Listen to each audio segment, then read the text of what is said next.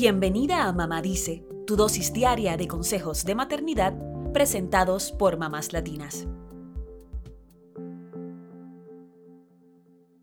Como madres, tomamos decisiones sobre la salud y el cuidado de nuestros hijos todo el tiempo.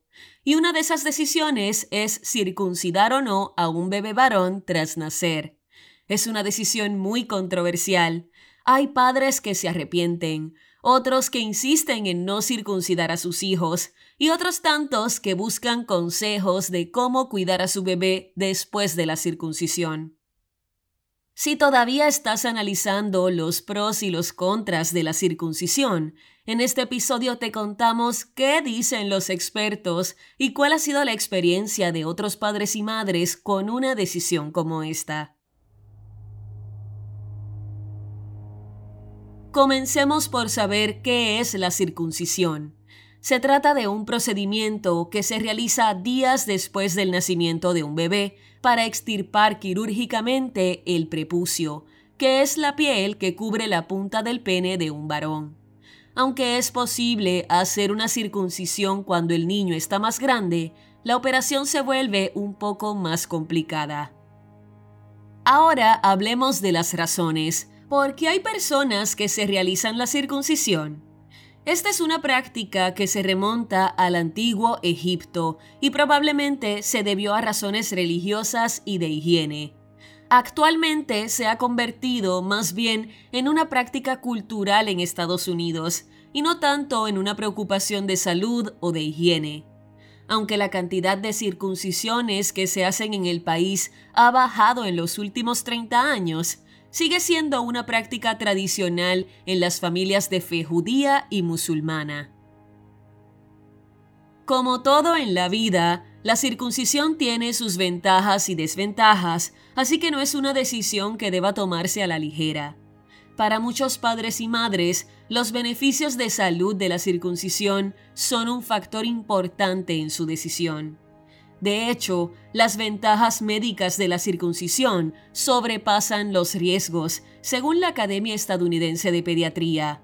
Sin embargo, la entidad alienta a los padres a tomar sus propias decisiones en función de sus valores familiares, religión y cultura.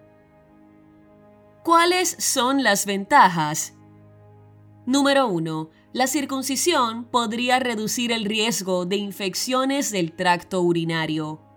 Existe evidencia de que los niños circuncidados tienen una menor incidencia de infecciones urinarias graves durante el primer año, en comparación con los niños no circuncidados.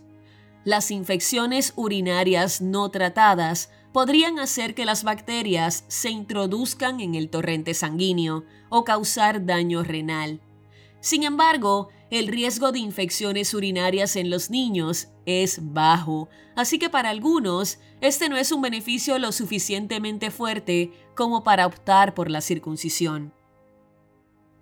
Número 2. La circuncisión podría reducir la incidencia de infecciones de transmisión sexual.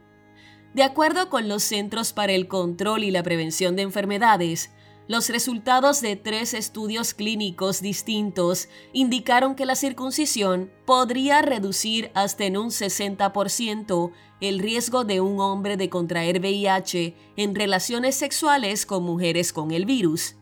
Además, comparado con hombres sin circuncidar, los hombres circuncidados tienen menos probabilidades de contagiarse de sífilis, de enfermedad de úlcera genital y del virus de papiloma humano.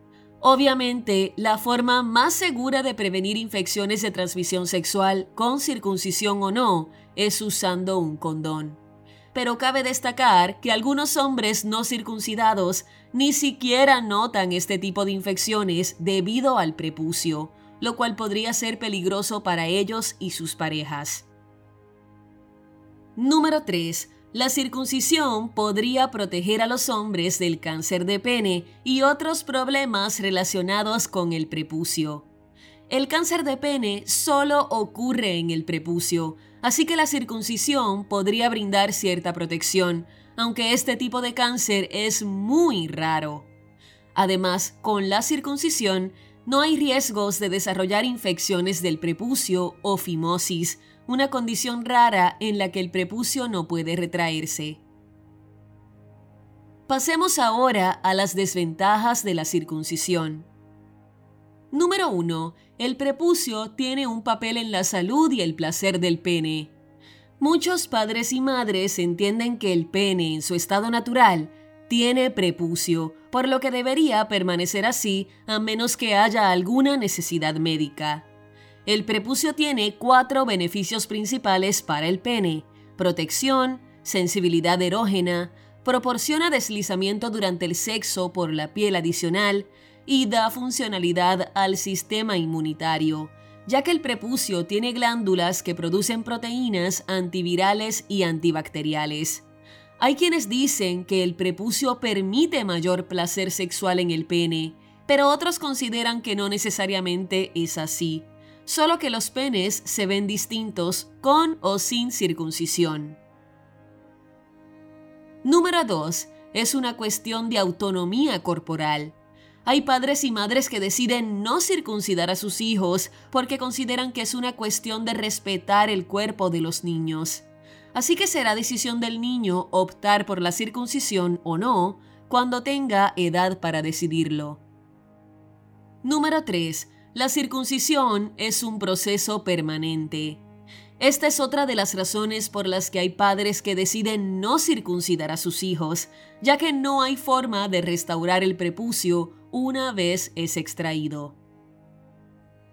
Solo un tercio de los hombres del mundo está circuncidado, siendo una práctica común entre musulmanes y judíos, así como en Estados Unidos, el sudeste asiático y África. Sin embargo, es raro en Europa, Latinoamérica y la mayor parte de Asia. Esperamos que esta información te permita tomar una decisión más informada.